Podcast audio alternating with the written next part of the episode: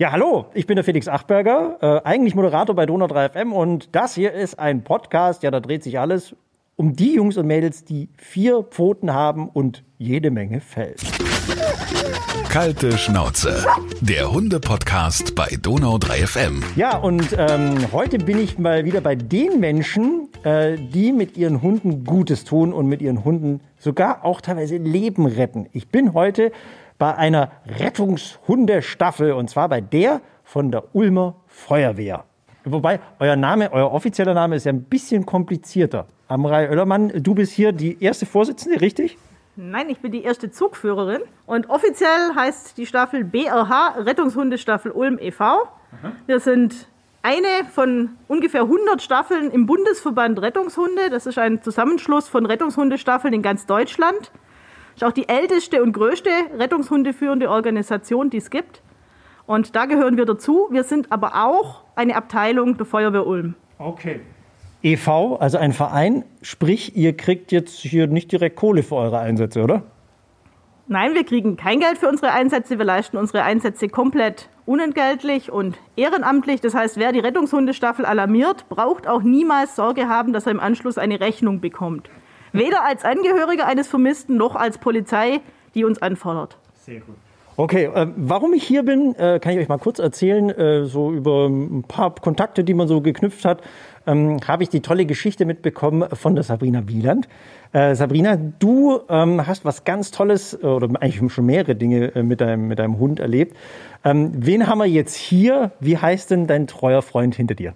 Der treue Freund auf vier Pfoten heißt Milo.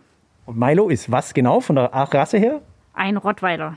Okay, Rottweiler kann ich mir jetzt vorstellen, oder? Da werden es bei vielen gleich wieder so die Alarmglocken angehen, um Gottes Willen. Ja, hier ein, ein gefährlicher Hund und das bei einer äh, Rettungsstaffel. Geht es überhaupt? Heißt bei manchen ja, aber ganz ehrlich, ähm, er ist brav, er ist lieb, er zieht sich zurück, äh, er macht eine tolle Anzeige, geht vom Helfer dann auch weg und von dem her ist eigentlich dann gar kein Problem. Wir sind jetzt auch hier äh, gerade mitten äh, in, in, der, in der Halle, wo die ganzen Fahrzeuge hier stehen. Hier hängen äh, GPS-Geräte, hier sind äh, Funkstationen, wenn ich das richtig sehe, damit auch alles vorbereitet ist. Eigentlich ist alles einsatzbereit. Und hinten sitzt er schon bereit in seiner Box. Wie, wie sehr freut er sich, wenn es immer losgeht? Also wenn ich orange anziehe, dann ist es Tatsache so, dass er sagt, ich will mit, ich will mit und ist schneller an der Tür, wie ich eigentlich an der Türe bin. wie alt ist er eigentlich? Der Milo ist jetzt vier. Okay. Und seit wann seid ihr jetzt hier schon? Wir sind jetzt hier seit 2017. Ende 2017 haben wir angefangen mit der Ausbildung, also einfach mal reinschnuppern, mal gucken, ist das was für uns? Wie läuft das Ganze ab? Ja, was kommt auf uns zu? Und wir sind hängen geblieben, ja. Wir sind stolz, ein Teil der Truppe zu sein. Wie war denn das so am Anfang? Weil ich stelle mir das immer also ziemlich anstrengend vor. Da muss man ja doch viel Energie und Kraft wahrscheinlich reinstecken. Ähm, wie war das für euch am Anfang? Ihr seid, du hast gesagt, Schnuppertraining, seid einfach mitgelaufen. Wie hat sich das entwickelt? Also wir sind mittwochs immer zum Schnuppertraining gekommen und ähm, haben dann schon gemerkt, dass es sehr intensiv ist. Also dass wir wirklich von 18 bis 21 Uhr, 21.30 Uhr so im Schnitt äh, üben. Dann Samstag, Sonntag haben wir immer im Wechsel, wo wir dann auch nochmal trainieren. Da kann schon sein, dass wir der ganze Vormittag oder der ganze Nachmittag trainieren. Ja, also es ist sehr, sehr zeitintensiv. Am Anfang waren schon die Frage, so schaffe ich das überhaupt, auch mit Familie, mit allem unter einen Hut zu bringen. Muss aber sagen, habe sehr gute Unterstützung von zu Hause. Die haben gleich gesagt, wenn du das machen möchtest und auch der Hund bereit ist, das zu tun und Spaß dabei hat, dann mach es. Ja, und durch das muss ich wirklich sagen. Und jetzt ist so, durch den ganzen Lockdown, dass halt einfach ähm, wir schon zu Hause sitzen und sagen, Mensch, es fehlt uns. Ja? Also es ist die andere Geschichte gerade. Wie kam diese Idee in dir auf? Weil Milo kann ich mir nicht vorstellen, oder? Dass der mal irgendwie so gesagt hat, hey, cool, da will ich mit dabei sein. Die Idee kam ja logischerweise von dir. Ähm, hast du da irgendwie was Spezielles bei ihm gemerkt oder, oder keimte das nur in dir? Also es keimte in mir. Tatsache, ich habe noch meine Hündin zu Hause, auch eine Rottweiler Hündin. Mit der bin ich auch auf dem Platz gewesen, habe mir da schon überlegt. Dann waren wir ähm, in der Hundeschule. Da hatten, hatte dann die Staffel damals einen Auftritt. Da habe ich mir das dann angeguckt und habe mir gedacht, oh, das wäre schon toll. Da war aber so, dass meine andere Hündin absolut nicht bereit ist dafür. Sobald die viele Menschen hat um sich rum, ist die überfordert. Die signalisiert mir gleich, ey, pack mich ins Auto und dann ist für mich die Welt wieder in Ordnung. Ja, und dann ist irgendwann Milo in mein Leben geputzelt. Ähm, das war eine Abgabe ähm, aus schlechter Haltung eigentlich. Und wir haben gesagt, okay, wir nehmen uns dem Hund jetzt einfach mal an wollten ihn aber eigentlich wieder weitervermitteln. Aber da war ganz klar, das ist mein Hund und mein Seelenhund, weil er hat wirklich was ganz anderes ausgestrahlt wie die Hunde bis jetzt bei mir. Und durch das haben wir dann gesagt, okay, jetzt melden wir uns einfach mal an. Dann haben wir angeschrieben und dann hat es geheißen, da kommt zum Schnuppertraining und von dem her hat sich dann auch wirklich gleich im ersten Training sehr gut bewiesen. Ja, also nicht aufdränglich, wirklich einer, aber freudig ähm, und von dem her haben wir gesagt, okay, deshalb sind wir dabei geblieben. Was kann denn Milo besonders gut? Beziehungsweise äh, hat er sich auf irgendwas spezialisiert? Also, Außer Blödsinn machen. Also Milo, sein Ding ist wirklich eigentlich, er bellt viel, er redet aber einfach damit. Ja, das muss man einfach bei ihm wissen. Das sind einfach so, aber er macht tolle Anzeigen. Er ist eigentlich immer motiviert, hat immer Spaß dabei. Also von dem her, und das ist ja das Wichtigste. Wir machen das, weil wir wirklich Spaß haben wollen auch. Ja. Wie oft trainiert ihr normalerweise, also jetzt nicht unter Corona-Bedingungen? Also normalerweise ist es Mittwoch, wie gesagt, die ähm, drei, drei bis vier Stunden vom Training und Samstag und Sonntag jeweils im Wechsel, wo wir dann auch eben nochmal so fünf, sechs Stunden haben zum Trainieren. Ja. Training kann ich mir vorstellen, ist wahrscheinlich auch kein abgeschlossener Prozess, da muss man ja immer dranbleiben, oder? Ja, im Training muss man immer dranbleiben und es gibt tatsächlich auch Rückschritte, ja, wo man einfach sich selber eingestehen muss, Mensch, geh mal wieder einen Gang zurück, üb das einfach noch mal intensiver. Ja, und für mich war ganz klar, ähm, ich möchte es richtig machen, ich möchte es richtig aufbauen. Das heißt, ich habe auch wirklich gesagt, okay, lieber an einer Phase länger trainieren. Ist manchmal mühselig, manchmal steigt man ins Auto und denkt sich, oh, jetzt habe ich das schon wieder geübt. Ja, aber es bringt halt für den Aufbau nachher einfach so viel, weil nur wenn die einzelnen Schritte sitzen, dann kommt man halt auch ans Ziel. Genau. Und ein Ziel, beziehungsweise hast du ja auch schon mehr erreicht, war ein ganz besonderes. Das war erst jetzt vor kurzem. Erzähl mal schnell die Geschichte. Ja, wir sind in Einsatz gerufen worden. Ähm, Einsatzpieper ging los. Ich bin dann tatsächlich an diesem Tag etwas später in Einsatz gekommen, was mich selber eigentlich geärgert hat. Ja, ähm, aber was für uns dann, wir haben dann unser Suchgebiet bekommen, sind dann losmarschiert in diesem Suchgebiet und ähm, hatten ganz, ganz viele Spielplätze mit drin, haben natürlich jeden einzelnen Spielplatz gecheckt ja, und Tatsache, die Person befand sich in einem Turm im Spielplatz. Okay. Wo war das? Welch, welches, welcher Raum ungefähr?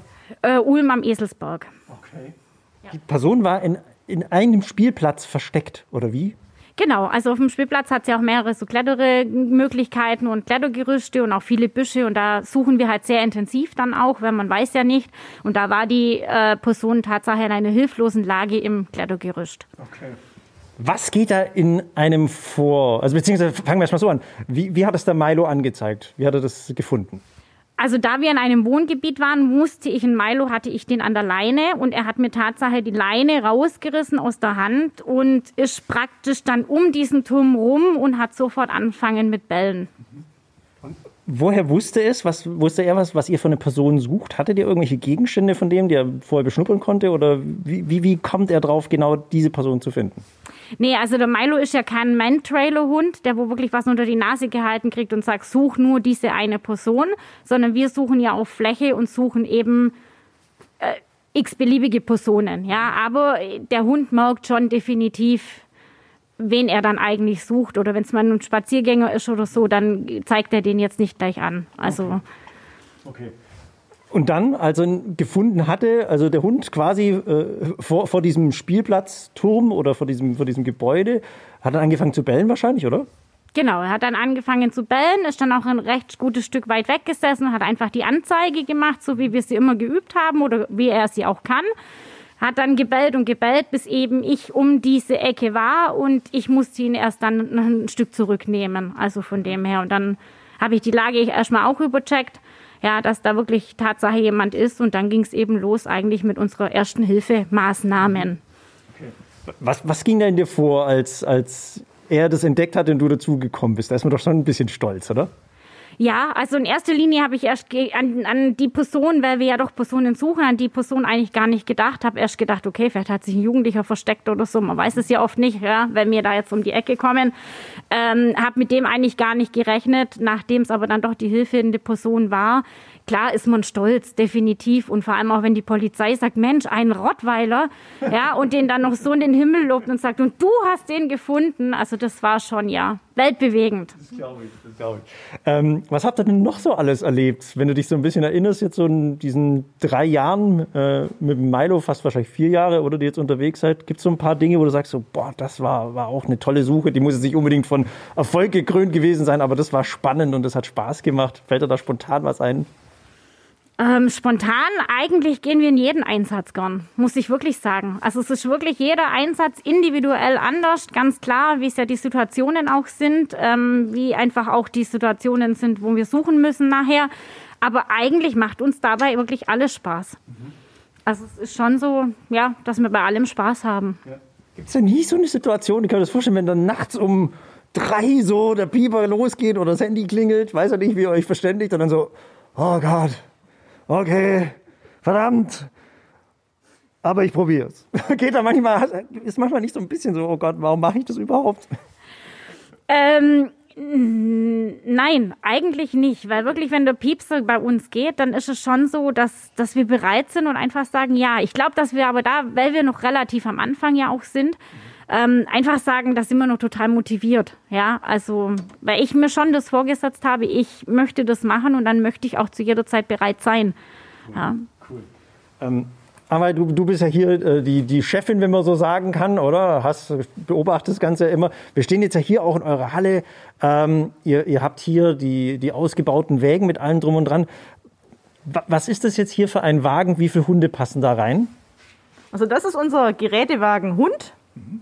GW Hund heißt es dann abgekürzt. Das ist im Endeffekt ein großer Mannschaftstransporter mit Hundeboxen. Mhm. Da kriegt man sechs Hunde rein und eben alle Personen dazu und können damit zum Einsatz fahren. Wir haben neben diesem Fahrzeug noch zwei weitere.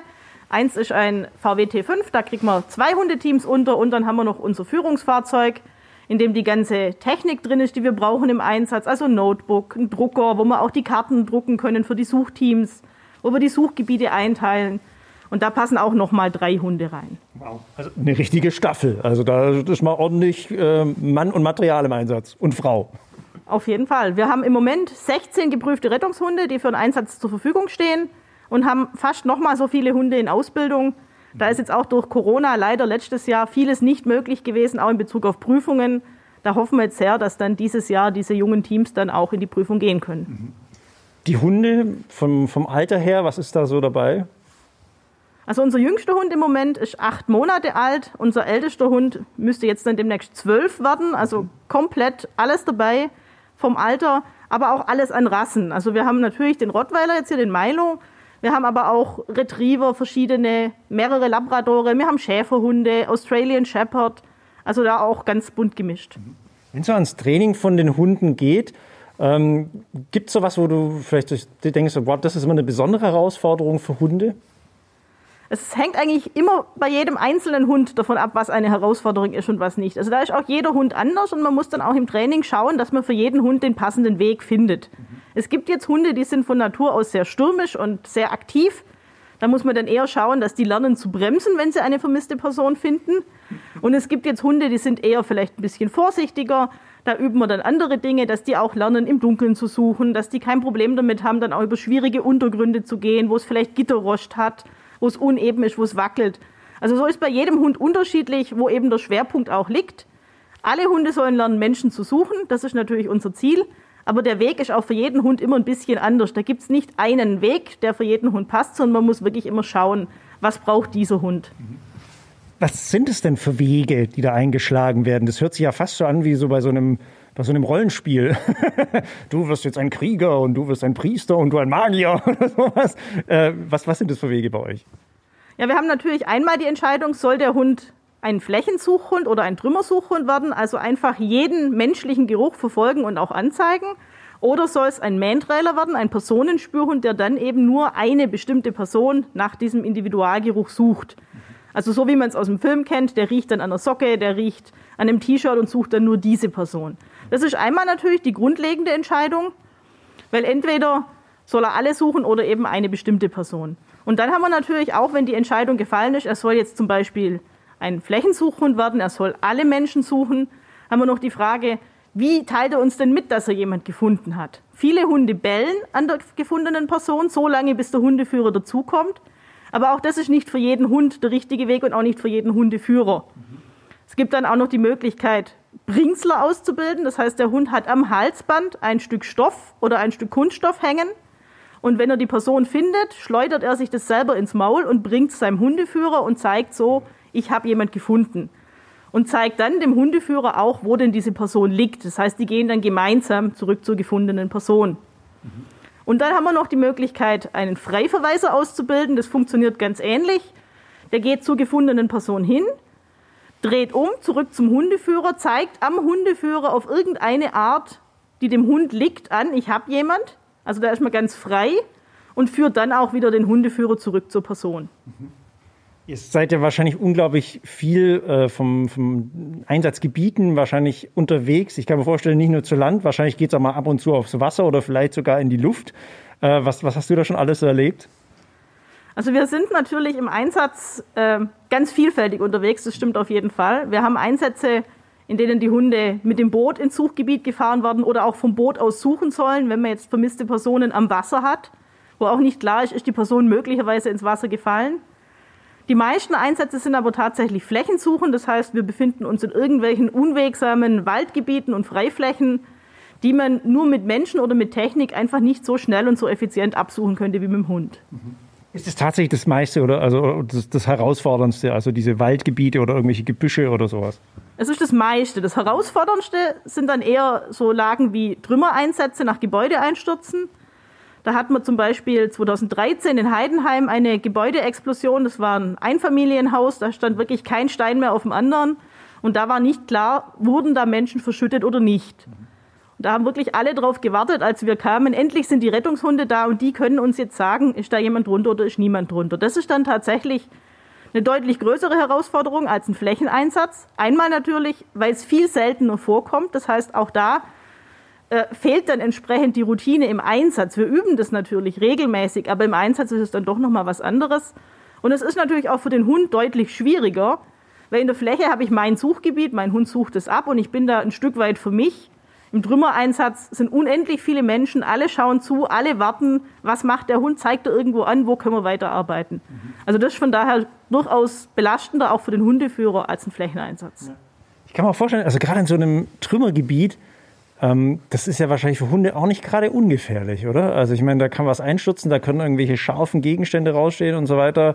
Ähm, wie, wie bringt man das einem Hund bei, sich da zu bewegen, richtig zu bewegen? Verletzungsgefahr haben wir natürlich immer im Einsatz und auch im Training, insbesondere in den Trümmern. Du hast gerade gesagt, mit irgendwelchen Scherben, mit Armierungseisen. Es ist aber so, dass wir mit unseren Hunden sehr viel auch auf richtigen Abrissgeländen üben. Da sind wir sehr froh, dass uns unter anderem Max Wild regelmäßig richtige Abbruchgelände zur Verfügung stellt. Das heißt, die Hunde kennen das, die kennen diese Untergründe, dass es rutscht, dass es sich bewegt. Und die lernen dann auch im Training, sich da vorsichtiger zu bewegen, als sie es jetzt in stabilen Geländen tun. Ich habe ja auch schon mal mitbekommen, also es gibt ja auch so richtige Kletterhunde und so. Das ist doch auch faszinierend, oder? Wie die sich bewegen können und, und da teilweise genau wissen, wo sie hintreten müssen. Es ist teilweise wirklich erstaunlich, wie unsere Hunde da wie so, wie so Steinböcke im Gebirge sich da durchwühlen und an Orte kommen, wo man wirklich denkt, oh wow, wie ist er denn da hochgekommen? es ist aber auch tatsächlich so, dass die Hunde da auch lernen, auf sich selber ein Stück weit aufzupassen. Also wenn man einen erfahrenen Trümmerhund hat, der weiß auch, wo er vorsichtig sein muss, dass man nicht zu nah an Abbruchkanten geht, dass man da runterfallen könnte. Die können das wirklich relativ gut einschätzen. Kommen wir mal zu einer anderen Seite. Äh, haben wir im Vorgespräch ja auch schon ein bisschen angerissen, das Thema äh, soziale Medien, äh, was man da alles online stellt. Wenn ihr zum Beispiel jetzt gerade äh, irgendwelche spezielle Außengebiete benutzt, äh, um eure Hunde auszubilden, um zu üben, ähm, wie oft seid ihr irgendwelchen Anfeindungen ausgesetzt? Das ist ganz unterschiedlich. Also es kommt immer darauf an, worum es geht. Wir bekommen in den sozialen Medien sehr, sehr viel Lob und Unterstützung und Rückmeldung. Es ist super toll, was ihr macht. Wir finden das klasse. Es kommt aber immer wieder auch vor, dass Menschen das ganz furchtbar finden, dass unsere armen Hunde arbeiten müssen. Also das hat man immer wieder auf Facebook, vor allem im Sommer, wenn wir da entsprechende Trainings haben. Wir hatten letztes Jahr ein sehr schönes Training auf dem Abbruchgelände. Da war es relativ warm.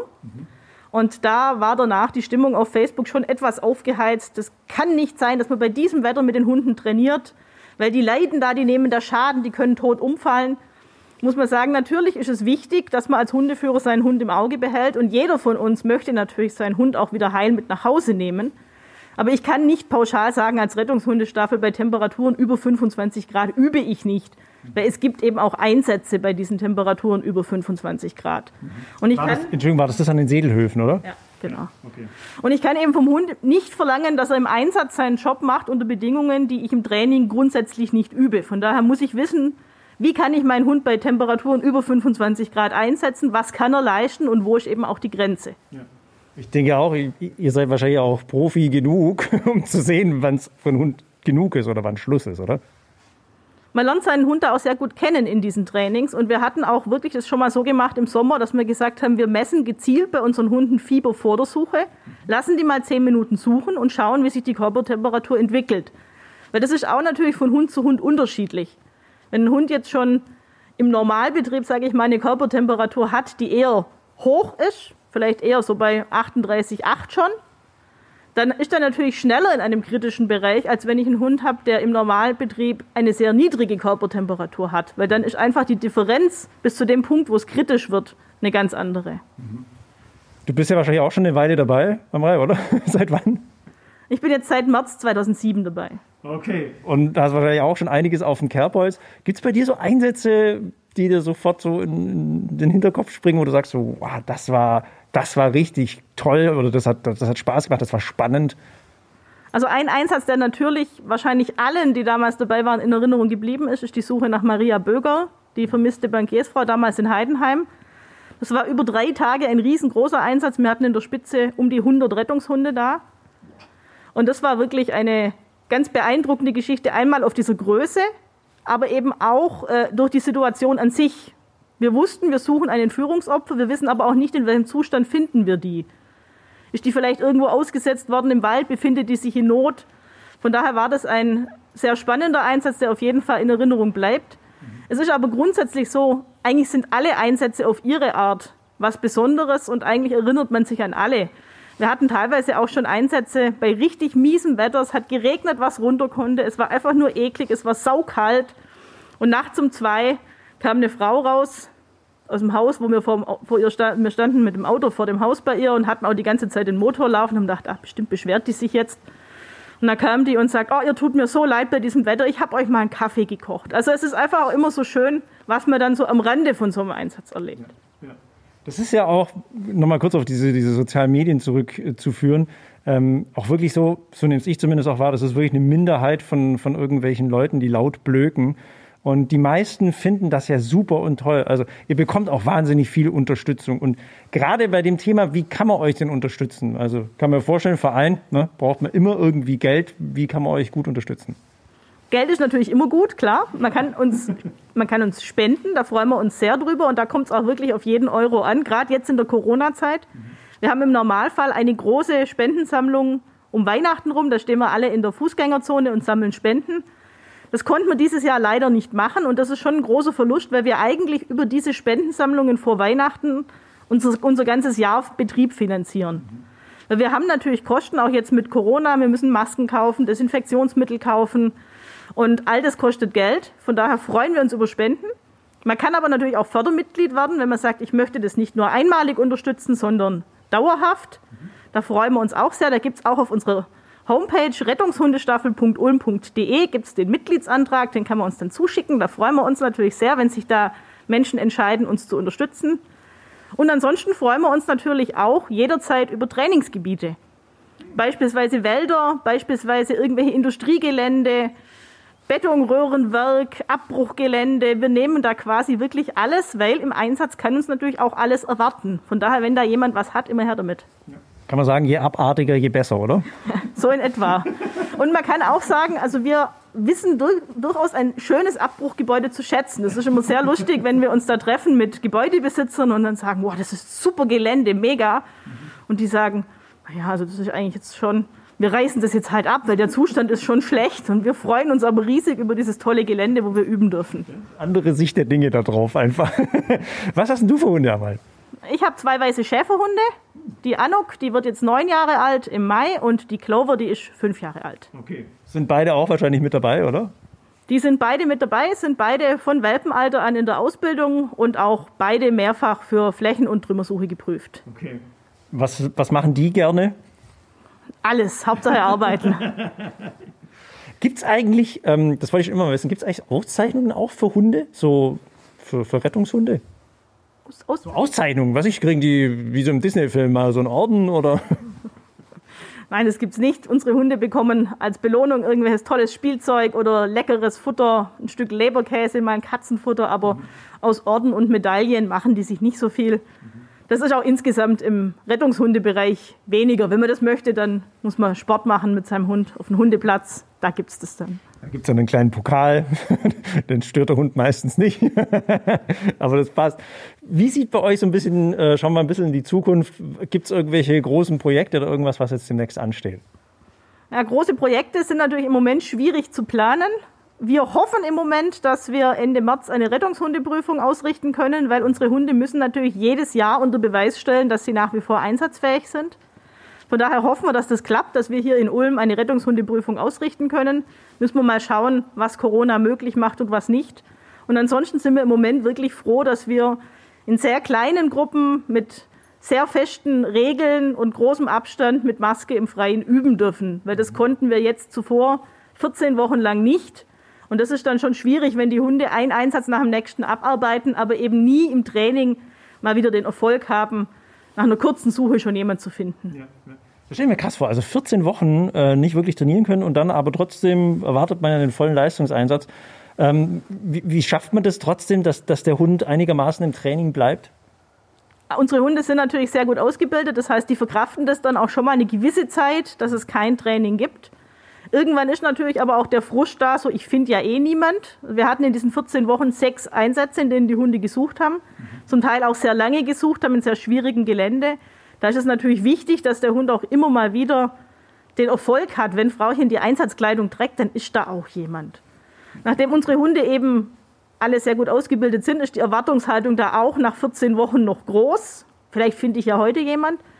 Aber wir haben einfach geschaut in dieser Zeit, dass wir die Hunde im Privaten fit halten. Natürlich nicht mit Personen suchen, sondern dass dann eben beim Spazierengehen Futterbeutel versteckt wurden, Spielzeug versteckt wurde, solche Dinge.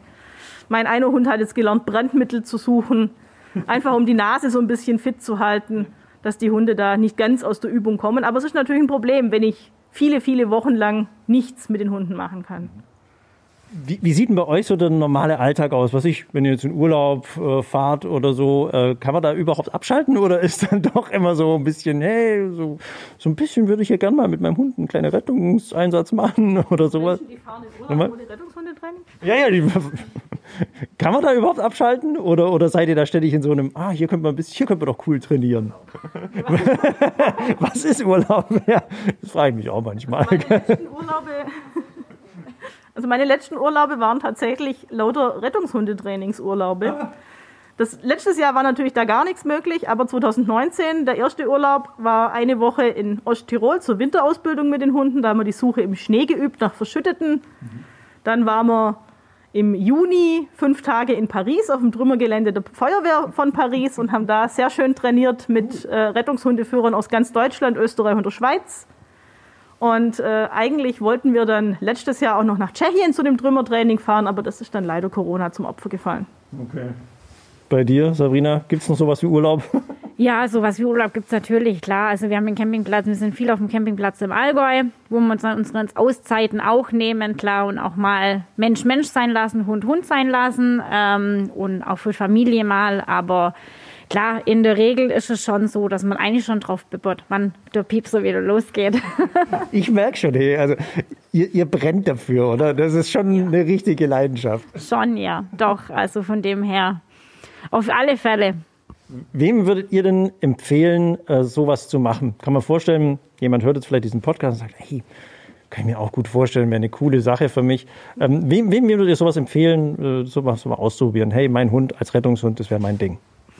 Also ich würde auf jeden Fall jedem empfehlen, der wo wirklich sagt, er hat Interesse, ähm, da wirklich äh, Zeit zu investieren, ja, und auch der Hund einfach ähm, vielleicht die Geduld oder das eine oder andere Talent mitbringt, dass man es einfach mal probiert und einfach mal ausschnuppert. Ich meine, mehr wie sagen, oh nee, das ist mir zu viel, kann man ja eigentlich nicht, ja, und dann doch wieder sagt, ähm, nö, aber in der Regel würde ich es allen, allen probieren. Natürlich, klar, die ganz kleinen Hunde mh, mm, ist jetzt natürlich schon die Frage, ja, oder auch die, wo mit der Nase Probleme haben. Das äh, sollte man natürlich dann nicht überstrapazieren, weil das funktioniert nicht. Aber ansonsten sind wir eigentlich auch wir für jeden Mensch, für jedes Tier eigentlich offen, um zu sagen, versucht's einfach. Mhm. Ja. Man muss da vielleicht. Also wer bei uns mitmacht, der muss sich im Klaren sein, er verbringt sehr viel Zeit draußen und meistens bei ganz miesem Wetter und wenn es überhaupt nicht reinpasst. Also wir machen das wirklich für einen Einsatz. Wir machen das nicht einfach nur als Freizeitbeschäftigung von Hund, sondern die Hunde, die bei uns ausgebildet werden, die sollen auch in Einsätze gehen. Und Einsätze sind eben an Weihnachten, an Silvester, am Geburtstag, immer dann, wenn es eigentlich wirklich nicht passt. Jetzt beim Wetter minus 20 Grad, im Schneesturm, im strömenden Regen, muss man sich im Klaren sein. Das ist natürlich dann schon auch anstrengend, oft nachts. Man sucht die ganze Nacht durch, am nächsten Morgen muss man aber zum Arbeiten. Also wir sind wirklich eine Einsatzorganisation und wer bei uns mitmacht, der muss auch bereit sein, in Einsätze zu gehen. Ansonsten freuen wir uns wirklich über jeden mit einem passenden Hund. Das heißt, der Hund sollte bei Ausbildungsbeginn nicht älter als drei Jahre sein, weil die Ausbildung selber dauert zwei bis drei Jahre und der Hund soll ja im Anschluss auch noch in Einsätze gehen können. Und der Hund muss natürlich gesund sein. Das heißt, wenn ich einen Hund habe, der schlecht atmen kann, schlecht Luft kriegt, dann ist der einfach von vornherein raus. Weil von dem kann ich nicht erwarten, dass er im Einsatz Höchstleistung bringt und quasi einen Marathon läuft, wenn er schon Probleme hat mit dem Atmen. Er sollte natürlich auch keine Probleme mit der Hüfte haben, mit den Gelenken, Bewegungsapparat, ganz wichtig. Weil es ist für die Hunde schon auch anstrengend, wenn die dann im Steilhang suchen oder über Trümmer klettern. Also von daher, er muss gesund sein, nicht älter als drei Jahre und er sollte natürlich Spaß dran haben, was mit Menschen zu machen. Wenn ich jetzt einen Hund habe, der fremde Menschen pauschal ganz doof findet, wird es natürlich schwierig, weil warum soll er die denn suchen? Also wir möchten dann schon aufgeschlossene Hunde, die da sich auch auf dieses Spiel einlassen, was wir mit ihnen spielen wollen. Wir sind jetzt gerade hier im Winter. Äh, wir bekommen jetzt die Woche mal knackig nachts minus 18, minus 20 Grad. Mal ehrlich, das sind doch für euch eigentlich geile Bedingungen, um was zu üben, oder? Wir würden uns natürlich jetzt freuen, wenn es noch so ein, zwei Meter Schnee uns hier hinwerfen würde. Dann könnten wir da mit unseren Hunden super üben. Wir üben aber natürlich in jeden Bedingungen. Also wir üben auch im strömenden Regen, weil wir haben auch im Einsatz den strömenden Regen und jede Witterungsbedingung bringt eben auch für die Hunde unterschiedliche Herausforderungen mit sich, wie sich dann der Geruch des Menschen auch verhält. Ob man den besonders gut kriegen kann oder ob der vielleicht sich ganz diffus verteilt und der Hund sehr lange braucht, bis er ausarbeiten kann, wo ist denn diese Person, die ich da rieche. Also von daher ist es bei jedem Wetter immer wieder spannend bei uns im Training. Ich kann mir aber auch vorstellen, also klar, wenn man es gerade so nebenher macht, sage ich jetzt mal so lapidar gesagt, ähm, mit der Arbeit das unter einen Hut zu bringen, ist manchmal gar nicht so leicht, oder? Nein, das ist natürlich manchmal ganz schwierig, wenn dann Einsätze auch während der Arbeitszeit kommen. Wenn man morgens um 10 alarmiert wird, nachmittags um 2 alarmiert wird und man dann eben vom Arbeitsplatz weg muss, das funktioniert nicht bei jedem. Da braucht man wirklich Chefs und Kollegen, die das mittragen, die das unterstützen und die dann in diesem Fall auch sagen, ja, du gehst jetzt in diesen Einsatz, auch wenn die Arbeit noch nicht fertig ist. Und da bin ich wirklich sehr froh, dass ich einen Chef habe, der das sehr unterstützt und der immer sagt, wenn ein Einsatz ist und es ist irgendwie möglich, dann gehst du in diesen Einsatz. Vielen lieben Dank für diesen tollen Podcast. Schöner Einblick. Äh, Milo, was, was kriegt er jetzt als Belohnung? Was, was ist so dein Lieblingsding? Also wenn so sein Lieblingsding ist eigentlich Cheeseburger, aber das gibt es natürlich dann nur zu Besonderheiten. Also von dem her. Aber so ist er halt mal ganz lieb und ganz ruhig, weil normalerweise redet der Milo sehr viel. Ähm, von dem her, nein, der kriegt jetzt nachher natürlich ähm, sein leckeres Futter, ja. was er sowieso immer kriegt. Und wie gesagt, im Training gibt es dann die Besonderheiten. Ja. Das ist wirklich ein super entspannter Kerl, liegt da hinten. Cheeseburger finde ich geil. Mal kurz durch den Drive-In und dann zack, ein Cheeseburger rein.